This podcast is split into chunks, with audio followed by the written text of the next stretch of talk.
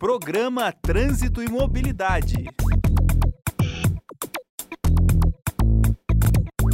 Olá, pessoal, sejam todos muito bem-vindos. Você aí que está nos assistindo nesse momento, agradeço a presença e a participação de todos aí.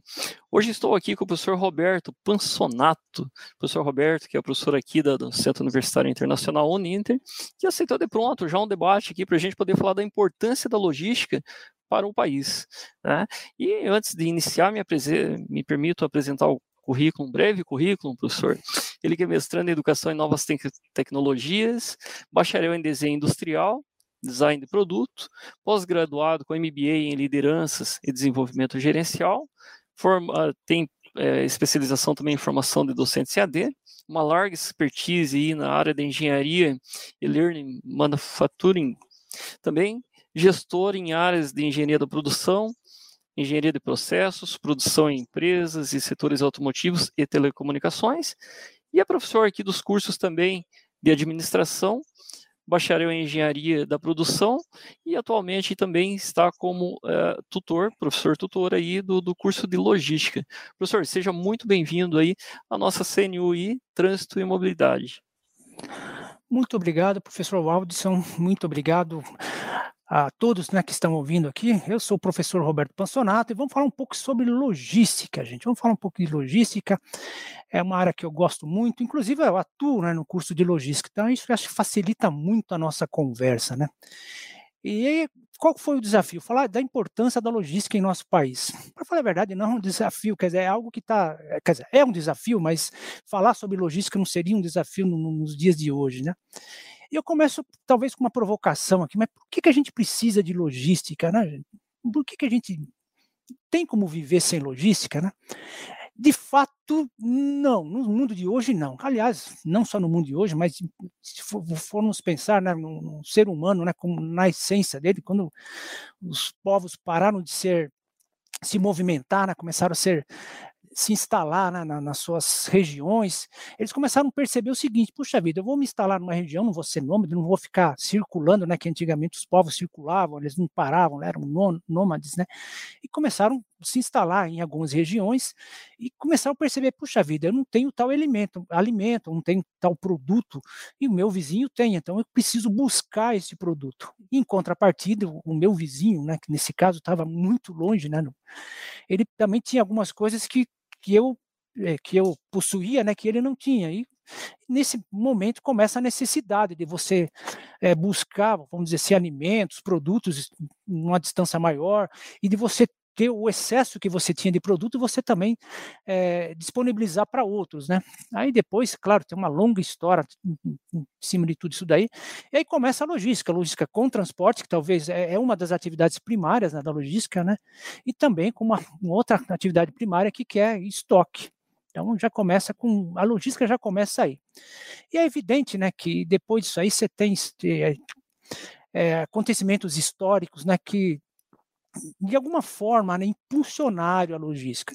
Alguns acontecimentos não muitos, é, não muito, é, vamos dizer assim, para a memória do ser humano não é muito bom. Vamos, vamos, estamos falando de guerras. Né? As guerras, querendo ou não, elas impulsionaram a logística, principalmente no que diz respeito a a estoque de armamento, estoque de munição é, e outras coisas mais, de alimento né, para a tropa e, e, todos os insumos para a tropa.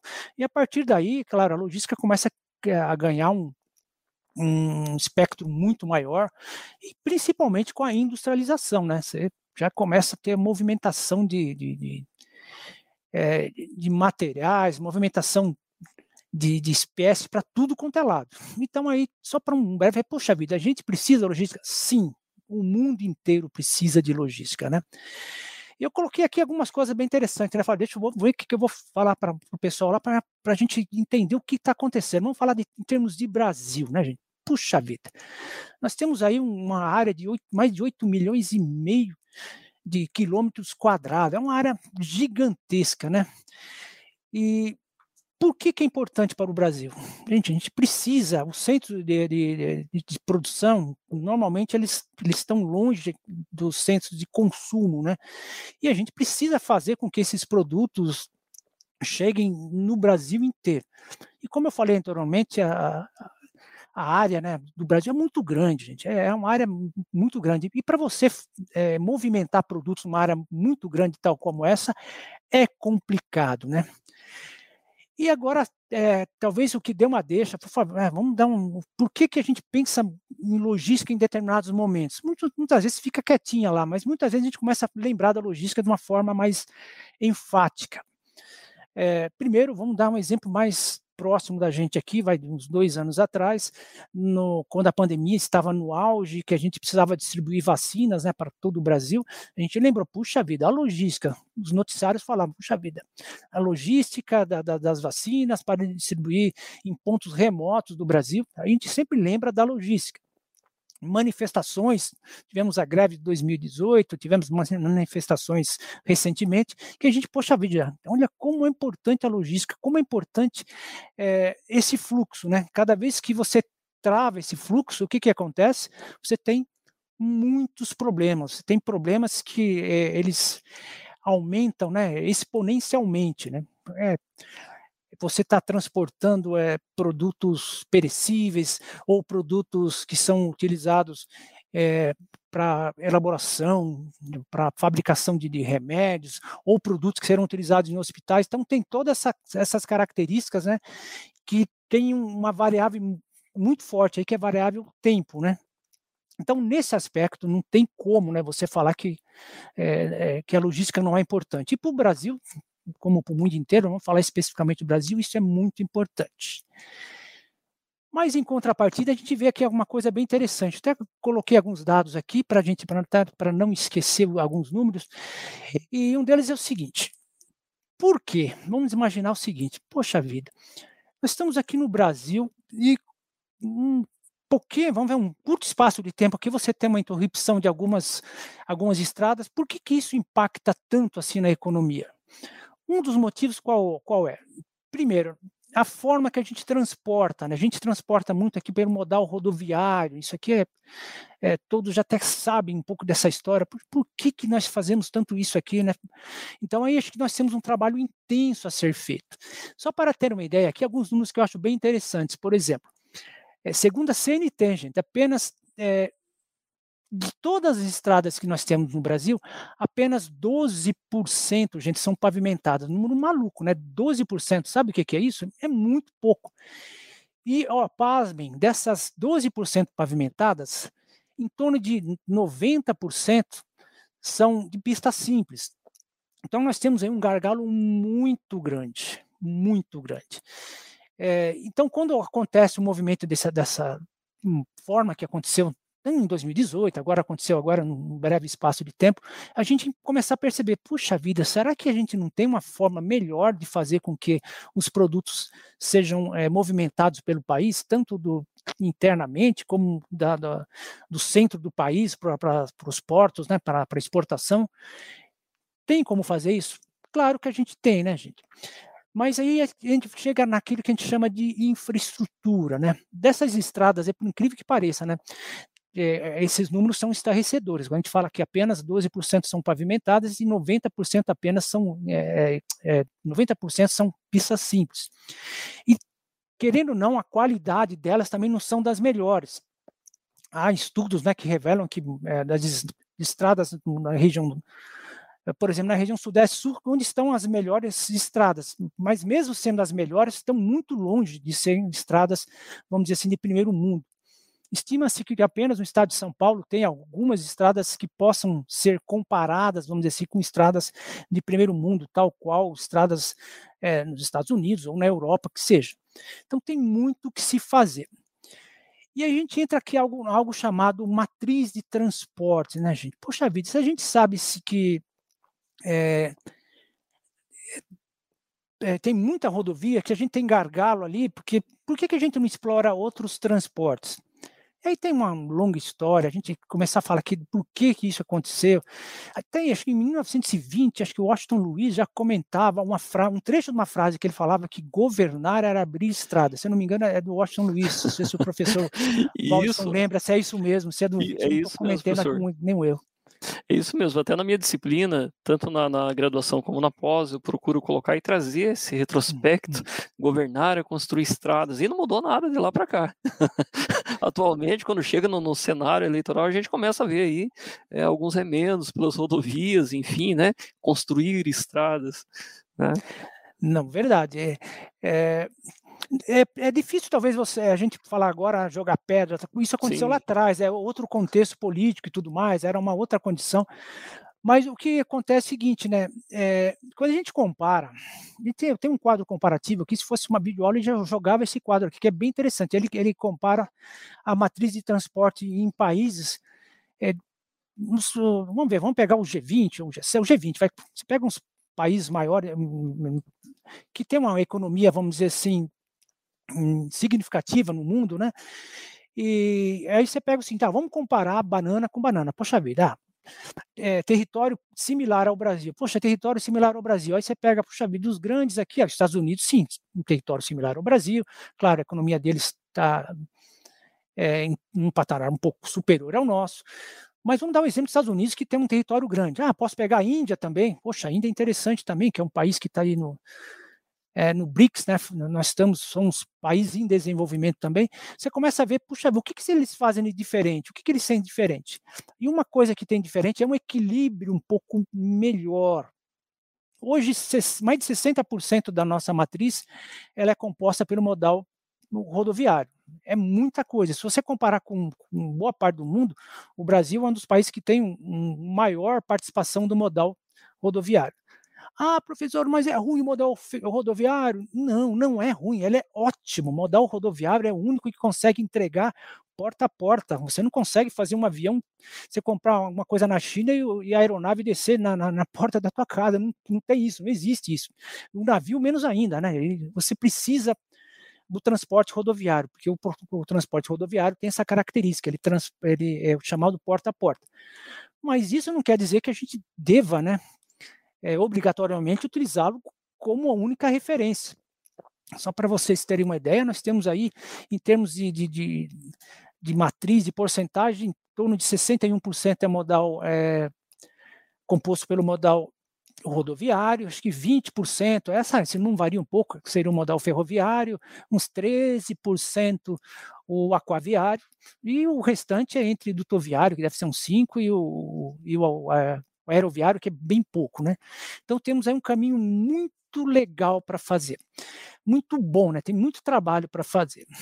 Pode estar perguntando, mas tem alguém pensando nisso? Temos sim, gente. Nós temos aí, a gente chama de PNL, que é o Plano Nacional de Logística.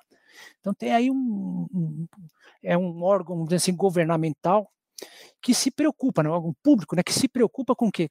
Estudar a infraestrutura. Né? O que é estudar a infraestrutura? Ele faz o seguinte: analisa como está hoje, como está a condição e faz uma projeção. Pronto, daqui a 5 anos, 10 anos, 20 anos, o Brasil tem que estar desse jeito.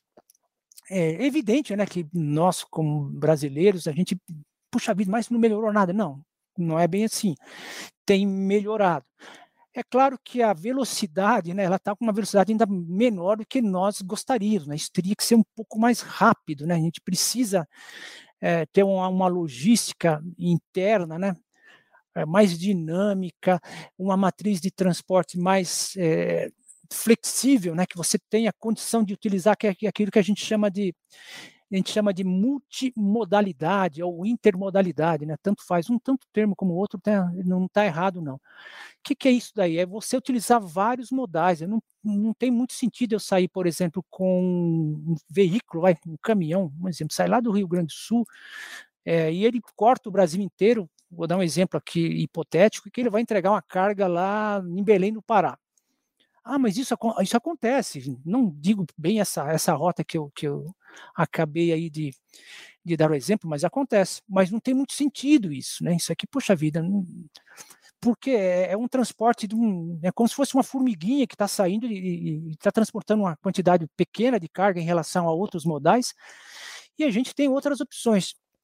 Uma das opções, né, que ficou um bom tempo aqui sucateado aqui no Brasil, é, em função de políticas, né, de, de de governo. Ah, mas essas políticas foram ruins, então mais uma vez, depende muito do contexto. A, a política é, de, de, que, que, decidiu né, pelo modal rodoviário tem todo o aspecto de abrir estrada, de fazer com que o, as estradas chegassem nos pontos mais remotos do país, teve o desenvolvimento da, da indústria automotiva, da indústria automobilística aqui no Brasil, que, é claro, precisa, nesse aspecto, para vender veículos, vender veículos de carga, vender veículos de passeio, precisavam de estradas, né, e para isso houve essa política. Mas chegou no momento, puxa vida, vamos ver o que os outros países estão fazendo. Estados Unidos é um país que basicamente nasceu sobre rodas. Eu tive oportunidade, de estar nos Estados Unidos várias vezes, a trabalho principalmente, e, é interessante. Você anda nas estradas lá, professor Valdes, é bem interessante que não é aqui no Brasil a quantidade de caminhões é absurda em relação a nos Estados Unidos. Você, puxa, cadê os caminhões dessa estrada? Tem caminhões? Tem mas a quantidade é muito menor. O que, que eles têm lá? Eles têm um, um, um transporte ferroviário, principalmente para carga, é fortíssimo, né? Então, acho que isso que a gente tem que, não digo copiar, essa palavra copiar fica muito estranho, né? Mas a gente chama de benchmarking. O que, que é isso aí? Você verificar as melhores práticas, boas práticas né, que acontecem no, nos outros países, e vem aqui, vamos aplicar aqui, por que não? E uma delas é o modal ferroviário. Aqui no Brasil, pelo, pelo produto que a gente tem aqui, eu tenho minhas críticas quanto a isso, né? Eu acho que nós que viramos um país muito do agronegócio, é isso é excelente, né? Porque nós somos o celeiro do mundo, mas acho que nossa economia tem, tem né, que se diversificar um pouco mais. Mas por esse produto que a gente tem aqui, nosso produto que faz com que, que gera divisa para o Brasil, ó, o melhor transporte nós estamos falando de minério de ferro, estamos falando de, de soja, milho e tudo mais, é, o melhor transporte é o, o, o, ferroviário, não tem, não tem dúvida contra isso, é muito, ele é muito mais eficiente. E ele é eficiente em dois sentidos, né? Ele é eficiente tanto no que diz respeito à capacidade, que, que eu consigo transportar muito mais, é, a quantidade muito maior do que se eu estivesse transportando em 20, 30 é, carretas, né? a quantidade é absurda, né? então a eficiência de transporte é maior. E tem algo que é bem interessante, que às vezes as pessoas né, não falam muito nisso aí, que é a eficiência é, ambiental.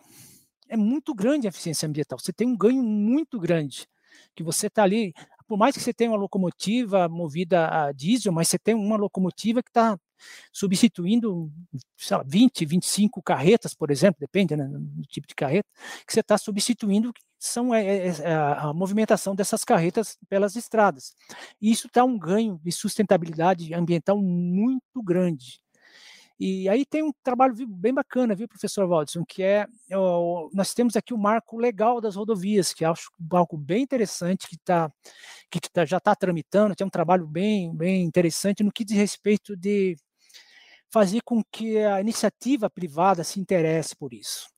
Porque no passado isso ficou meio sucateado, puxa vida, que, como é que eu vou entrar numa dessa aí, sendo que eu tenho aí problema de bitolas, isso é natural, é algo absurdo, né? Mas aqui no Brasil tem tantas bitolas que muitas vezes você não consegue fazer a, a junção de uma, da linha A com a linha B, porque puxa, não dá. A partir da, um determinado ponto, a bitola de um, de um, de um metro passa a ser um metro e vinte, por exemplo. Estou dando número para todo mundo entender aqui, para não falar em polegadas. Aí, puxa vida, aí não dá, como é que eu faço isso? Então, tem todo esse trabalho de padronização que não foi feito lá atrás, que, que afeta ainda hoje. Mas, mesmo assim, tem N possibilidades, e o governo, é claro, ele independente de quem estiver no governo, estamos falando do, do, do, Ministério da Infraestrutura, ele tem que ter toda a habilidade de fazer com que a iniciativa privada é, que chama iniciativa privada, que a iniciativa privada fala, vamos investir, mas claro, investir numa coisa, em algo mais moderno, com mais tecnologia. É, muitas vezes a gente vê trens circulando pelas cidades, né? Algumas cidades ainda tem um trem que circula, e você vê a tecnologia de 1910, é um negócio muito antigo, né? Poxa, é isso, é, mas é o mesmo formato de trem. Então tem muita coisa para fazer. Então a iniciativa privada realmente teria, né, que que entrar nessa briga, nessa brincadeira toda aqui, para fazer com que as coisas é, aconteçam, né? É, até eu anotei aqui alguns. Ah, isso aqui o que eu falo bem bacana, bem interessante. Que muitas vezes fala o seguinte: pá, mas trem é bom para transportar só minério de ferro, só. não é bem por aí, gente. Até anotei que não vou esquecer de falar sobre isso daí, não. É, tem vários casos aqui no, no, no Brasil que, que os trens estão transportando containers. Containers, gente, olha que bacana, transportar containers no, nos trens. Inclusive tem aquele chamado double stack. O que, que é double stack? São aqueles trens com, com dois andares, né? São dois andares de, de, de containers. Olha que, olha que, ó, o ganho de eficiência que é isso aí. Às vezes você tem um container de 40 peças que está sendo transportado por uma carreta, e você imagina um, um trem com vários containers, mais ainda, além dele estar tá no seu no primeiro andar, uma carreira né, de, de containers, você tem uma segunda, né, em cima desses containers, transportando uma quantidade enorme.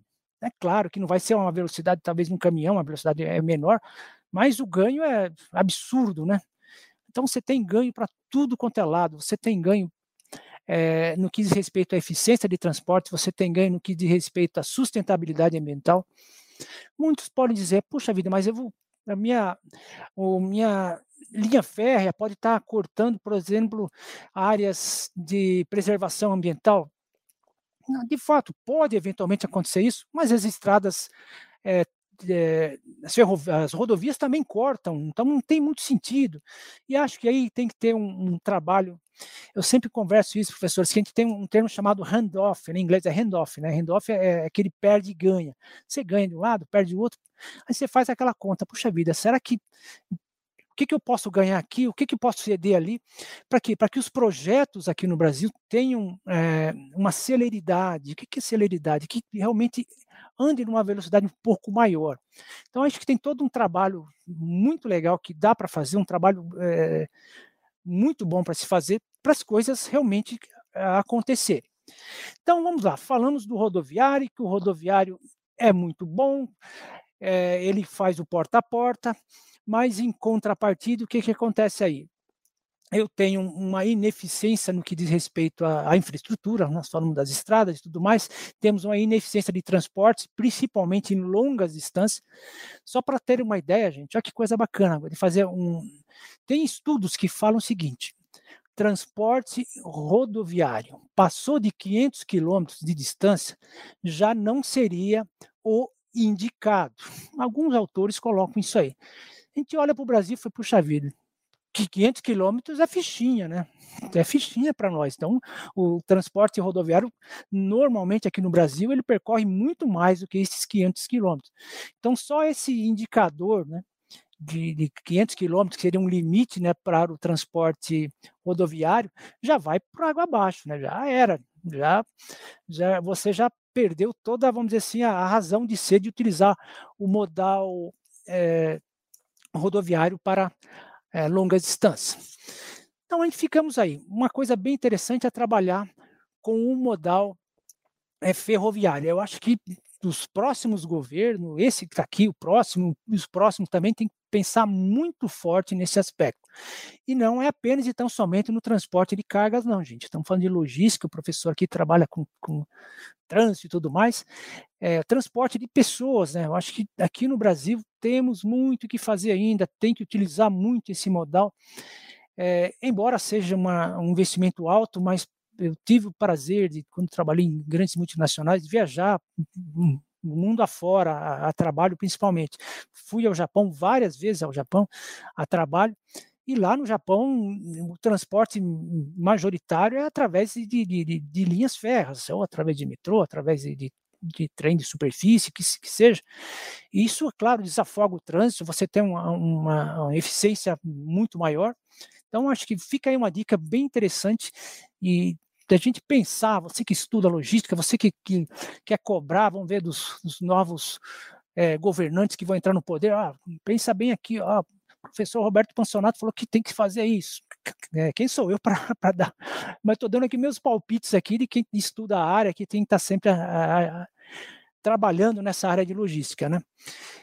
É, mas podia perguntar, então é uma briga entre rodoviário e ferroviário? Não, nós temos aí outras possibilidades, gente. Acho que aqui o Brasil tem que é, começar a abrir.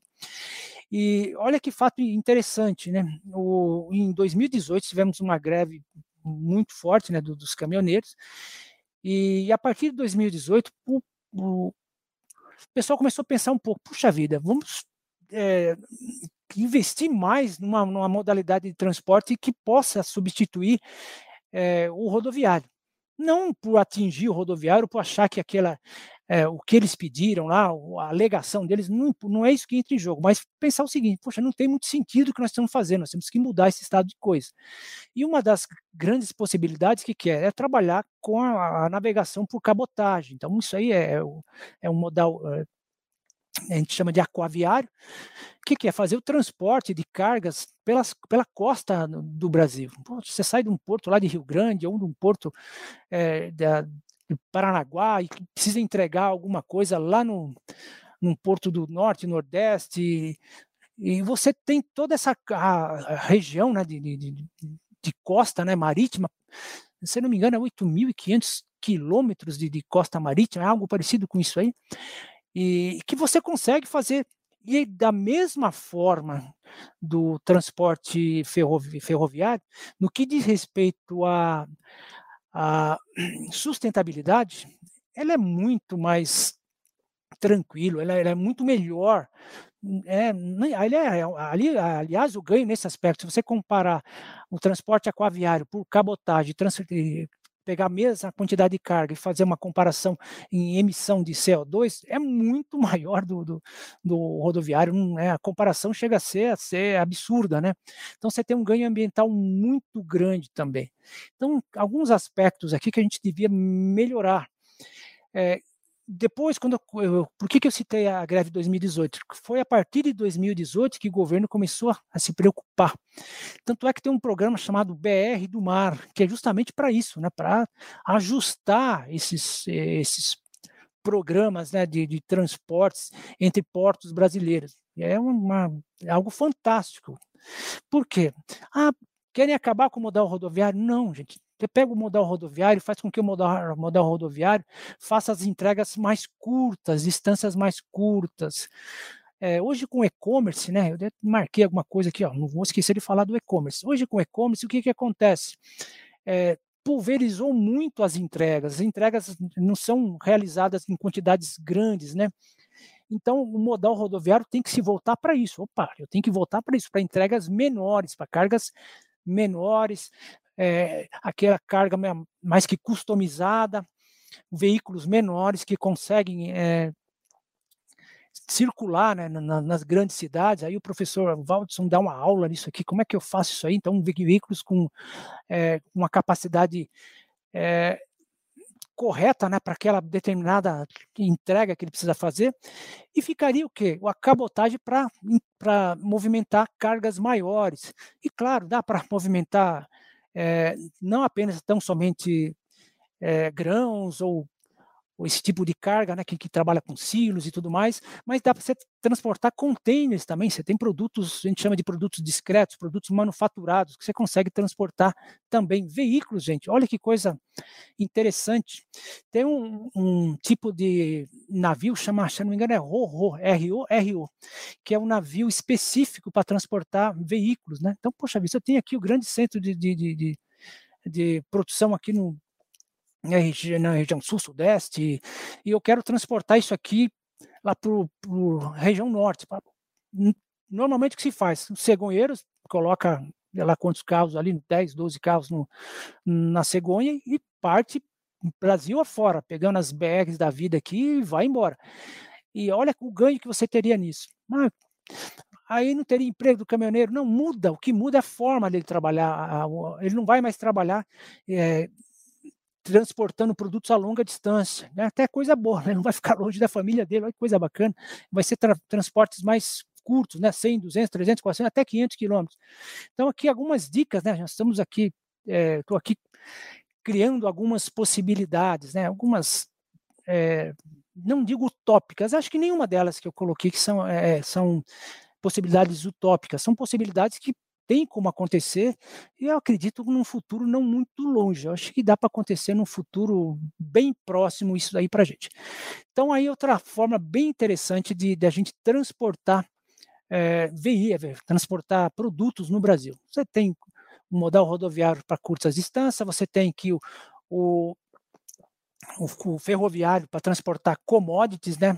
Bastante commodities, no caso de minério de ferro, no caso de, de, de, grãos, soja, milho e tudo mais, e dá, como eu falei anteriormente, você pode transportar até containers através do, do, dos trens, e temos também a cabotagem. A cabotagem é uma forma bem interessante de você fazer com que bens circulem do sul, da região sul para o norte, e lá do norte, ah, mas é que eu quero transportar é, frutas que são específicas lá do, do, do, norte, sucos, alguma coisa manufaturada lá do, da região norte, que tem algumas especiarias que não tem aqui. Aliás, é caro, muitas vezes você não tem acesso, às vezes nas regiões de baixo, porque poxa, é muito caro, não consegue, porque o transporte é muito caro. Você pode, através da, da cabotagem, você pode fazer com que o produto chegue aqui é, em outras regiões, da norte para o sul, numa, numa condição muito melhor.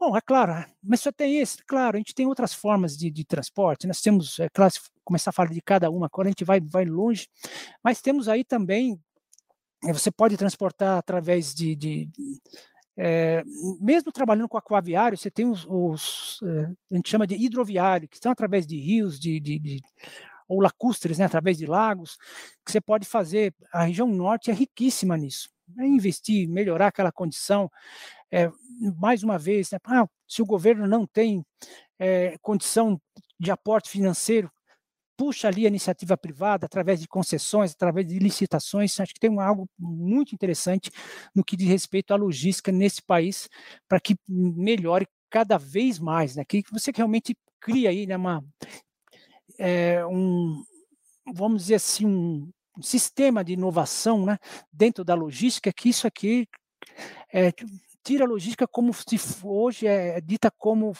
é, a restrição da infraestrutura do Brasil, muitas vezes passa pela logística. Ah, que, um, imagina um, um, empresário que investiu no Brasil, puxa, mas a, a logística lá é ruim, então é, a gente tem que tirar esse negócio aqui da, do mapa do Brasil de que falta é, infraestrutura logística para que haja a movimentação de produtos né, pelo país e pelos portos também, e que a gente se torne um grande, vamos dizer assim, exportador, que hoje já somos né, de, de commodities, e passamos a ser exportador de tudo quanto é produto, né? E reduz, é claro, o chamado custo Brasil. O custo Brasil tem também o custo logístico aí dentro, gente, que é, ele é ele é alto ainda, mas se você comparar com outros países, o nosso custo, custo logístico ele é maior, se comparar com Estados Unidos, China.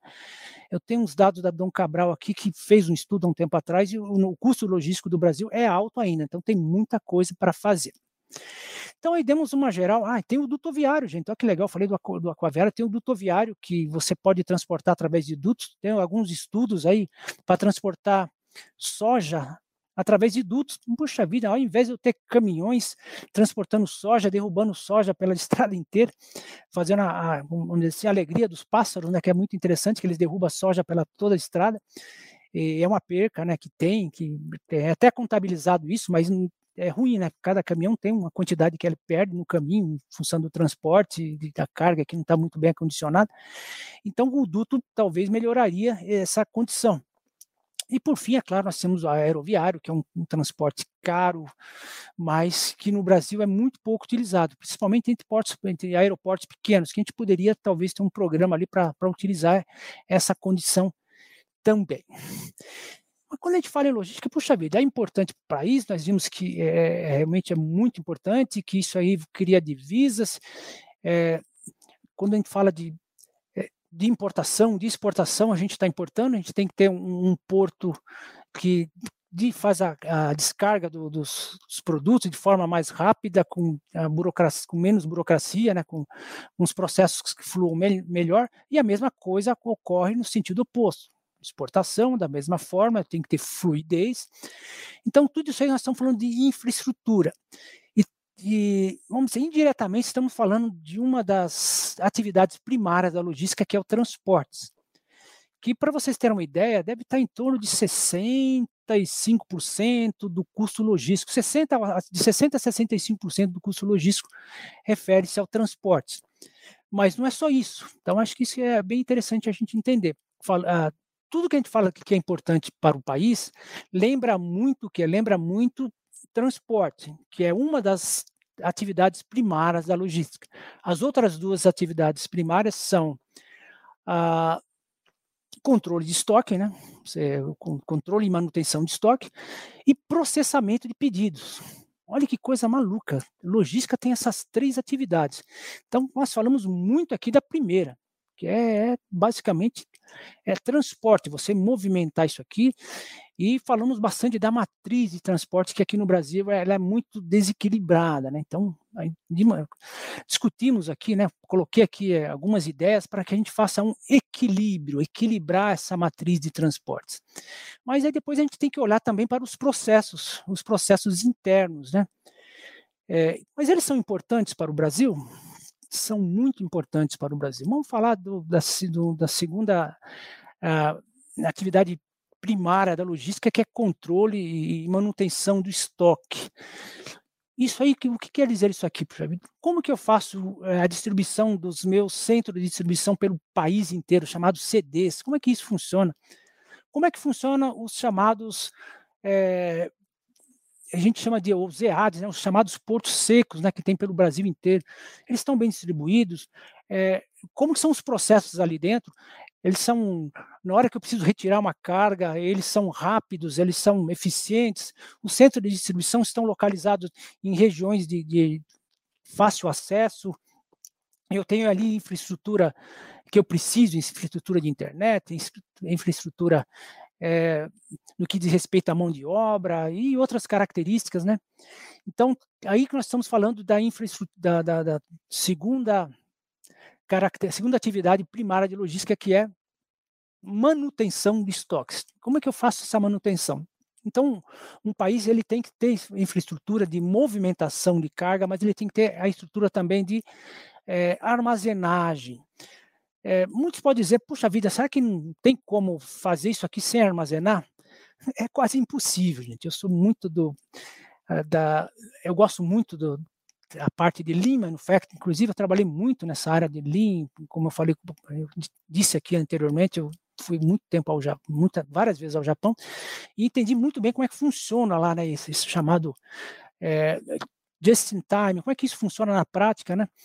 E eu te digo uma coisa, não tem como, né, você fazer um sincronismo do produtor para o consumidor sem que haja é, um estoque temporário porque esse estoque é temporário, né? ele vai ficar ali retido por algum momento, e a partir de um, do momento que tem a demanda, né, essa demanda vai levando. Então, você equalizar a oferta com demanda para que funcione é, sincronizadamente, isso não funciona. Até no Japão, que é um país que trabalha muito forte nisso, eles precisam dos chamados CDs, eles precisam dos chamados depósitos. E, e agora a gente tem que pensar muito, né? Agora vamos falar agora de termos de Brasil, é, no que diz respeito a a distribuição de produtos, vamos falar internamente aqui. Não só internamente, como se imagine produto para exportação. Imagine que você está exportando é, um determinado produto, que eu tenho que sair de uma região bem lá do centro do país, e aí eu vou ter que ficar por um período num, num grande centro de distribuição para depois daí eu partir para outro para outro ponto. Então, essa malha, essa toda essa, essa posição geográfica do centro de distribuição tem que ser muito bem pensada. É aí que entra também é, o que eu falei anteriormente do PNL, que é o Plano Nacional de Logística, para pensar como isso funciona. E, e, além do mais, gente, entrou aqui, acho que um ingrediente que complicou mais a vida, né, nossa, no dia a dia, até eu comentava aqui com o professor Waldson um pouquinho antes, né, de a gente entrar no ar aqui, que é a respeito das vendas por e-commerce, né, eu também trabalho no curso de e-commerce e a gente começa a enxergar, puxa vida, como é difícil, né, fazer os produtos chegarem nos seus devidos lugares, né, principalmente em regiões mais remotas, e você vai, você precisa, né, dos chamados hubs ou dos chamados centros de distribuição para quê? Para que você remeta um produto do ponto A para chegar no ponto B, você tem que ter o A1, A2, A3, A4, você, muitas vezes você precisa de ter isso daí, né? E, e é, isso tem que ser pensado. Então, o que aconteceu com essa com o incremento do e-commerce, principalmente após a pandemia, é o que é um número cada vez maior de consumidores que compram, compram fracionadamente, né? Ninguém compra, por exemplo, ah, vou comprar uma TV, não vou comprar 50 TVs. Antigamente, uma carreta com 50 TVs entregava numa determinada loja. Agora não. É um consumidor comprando uma TV. Agora estamos na época da Copa do Mundo, o pessoal, ah, vamos comprar TV, compra uma TV, vai ser um consumidor, uma TV, né? Não, vai ser aquela entrega em lote. E já começa, claro, criar problemas para a logística. A gente chama, eh, a gente fala um pouco da logística urbana, né, que é a logística que, que deve cuidar de como fazer essas entregas é, em áreas urbanas. Né? Quem está em área urbana sabe muito bem disso, que é, você tem ali toda uma restrição de trânsito, que momento que eu devo fazer isso aí, eu devo fazer só no, no horário comercial, eu tenho abertura para fazer isso aqui no horário é, noturno, ou das 18 horas até as 22, como é que eu posso fazer isso aí? Então tem todo essa, eh, esse pensamento né, no que diz respeito a, a esse, essa atividade 2, né, que eu estou falando de, de, de, hubs, de centro de distribuição, que é controle de estoque. Né? Vou controlar o estoque para que passe aqui um, um, um furgão que vai pegar uma TV de tantas polegadas, que vai levar juntamente com um, um produto pequeno ali, sei lá, um celular, numa região tal, e tudo isso aí é pulverizado, né? Você tem, inclusive, até a forma de você estocar e a forma de você estocar dentro do veículo é diferente, já muda, né? Você não tem ali um veículo com 10 TVs, não, tem um veículo com uma TV, com um ventilador, com um aparelho de ar-condicionado, com um aquecedor, dependendo da região do país que você está, com é, aparelhos de smartphones e tudo mais, então muda tudo, né? Então, eu já estou dando aqui uma série de, de, de possibilidades né, de melhoria. Um, alguns podem falar, puxa vida, o professor só trouxe problema para gente para ser resolvido, mas é isso mesmo, é para é mostrar a importância da, da logística é, aqui no, no Brasil. E para a gente finalizar aqui, nós falamos de, do, da primeira atividade primária, que é transporte, isso dá conversa para mais de 50 horas de muito mais que isso de, de, de trabalho. Deu os exemplos dos modais, da matriz desequilibrada, falamos um pouco sobre é, manutenção de estoque, controle de estoque, centro de distribuição. E agora vamos para o terceiro, agora, para a gente finalizar, a terceira atividade, né, que muita gente é, às vezes fala, puxa, mas é isso mesmo? Tem certeza? Que é processamento de pedidos, né? Por que, que é importante processamento de pedidos? Porque é uma, um, vamos dizer, uma atividade. Se você cometer um erro ali, esse erro, não adianta você ter o melhor transporte do mundo, não adianta eu ter o melhor controle de estoque, o melhor distribuição de centros de, de, de CDs, né, por todo o Brasil, se eu tiver um, um processamento de pedido errado, né. Então, ali, é, vamos dizer, o calcanhar de Aquiles é ali, o processamento de pedidos tem que ser bem feito, ele não pode errar ali, falar a verdade, é, é hora que você não pode errar. Pode até perguntar, mas será que acontece erros? Sim, acontece erros. Os erros acontecem, mas veja bem, cada vez que acontece um erro, você que compra, por exemplo, dando mais uma vez o exemplo do e-commerce, né, você colocou, comprou um produto, veio errado. Cara, na segunda vez você, você pensa assim, ah, eu não vou mais comprar desse cara, não, eles mandam errado, ou, um outro produto chega atrasado, porque por que chegou atrasado? Ah, foi endereçado para um outro para um local errado, aí quando veio para cá já se passaram 15, 20 dias, aí chegou com um atraso estratosférico. Então o, o consumidor ele vai lá e não vai dar o like dele, ao contrário, além de não dar um like, ele vai dar uma nota baixa, ele vai reclamar, e muitas vezes isso aqui vai no Reclame Aqui, isso vai criar problemas para a empresa, né? E muitas vezes para aquele chamado, a gente chama dos marketplaces, né? Que muitas vezes são essas grandes conglomerados, né? Que, que fazem né, a, a distribuição a vez desses produtos. Então, acho que uma dica bem interessante é isso aí. Processamento de pedido também tem que estar perfeito. Então, por isso que temos alunos se formando em diversas áreas, pode ser logística, administração, engenharia, engenharia de produção e outras áreas que precisam trabalhar forte, né, para que tenhamos sistemas robustos que deem, por exemplo, um, um processamento de pedidos que o, o erro seja minimizado.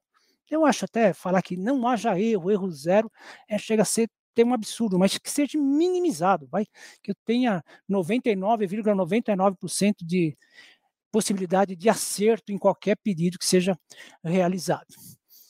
Então, um negócio que falamos aqui de três pontos primordiais, três atividades é, primárias da logística que abrange um, um, leque tão grande né, de, de, de, de assuntos, e você vai derivando isso aqui, tantos temas, né? E isso mostra o quão é importante a logística para o Brasil. Isso aí, professor. Muito obrigado mesmo pela, pela sua participação aqui conosco. Você começou lá do princípio histórico, falando lá nos primeiros processos, e a logística não é nova, não. Né? Desde sempre, né? desde a evolução do ser humano, se tem a logística aí quando a gente começa a estudar o Império Romano, por exemplo, a expansão se deu pela logística né, das tropas ali, enfim, e conseguiu trazer até os dias atuais. Muito bom mesmo a sua, sua explanação aqui no, no, no curso aqui de gestão de trânsito e mobilidade urbana. Muitas vezes, quando falamos em logística, achamos que é só o processo ali de colocar algo dentro do caminhão, uma mercadoria e transportar, e não. Isso envolve planejamento, execução, controle, enfim, tudo que foi explanado até até aqui então pelo professor nesse curto tempo. É claro que nós poderíamos ficar aí horas e horas discutindo trânsito, logística, mobilidade, enfim, né, os modais, mas hoje vamos estamos é, quase até, no final. É, até, é, me perdoa se eu me estendi um pouco, mas é que acho que acho que fechou o ciclo, né? Ah, vamos tentar fechar o ciclo aqui. Sim. E para mostrar para quem está assistindo, para quem está ouvindo, que é, é algo é fantástico, gente. E o Brasil está precisando de gente boa para fazer e, isso crescer, tanto na parte de logística, o professor falando de trânsito, como é que isso funciona. Acho que nós estamos precisando de gente boa que que colabore né, no sentido de fazer isso aqui ser um país de primeiro mundo. E eu tenho certeza que nós vamos chegar lá. Nós estamos evoluindo, sim. E vamos. Talvez não na velocidade que nós gostaríamos, estamos evoluindo, mas quem sabe a gente cresça e um dia a gente pode falar, puxa vida, ah, nós estamos ali páreo a páreo com as potências mundiais. Isso aí, professor, muito bom mesmo, muito obrigado. Agradeço a você, a professora Alessandra também, aí por ter, ter entrado em contato conosco também. E, professor, sinta-se à vontade para voltar novamente aqui, né? Vamos, vou conversar com o professor Gerson para que volte novamente aqui para falar um pouquinho mais aí sobre a logística pelo país. Tá bom, professor? Muito obrigado e aguardo você numa próxima. Eu que agradeço, muito obrigado por ter me convidado. E ó, que convidar de novo eu venho, hein? Pode ter certeza. Opa! Valeu, até mais. Pessoal, até mais. Tchau, tchau.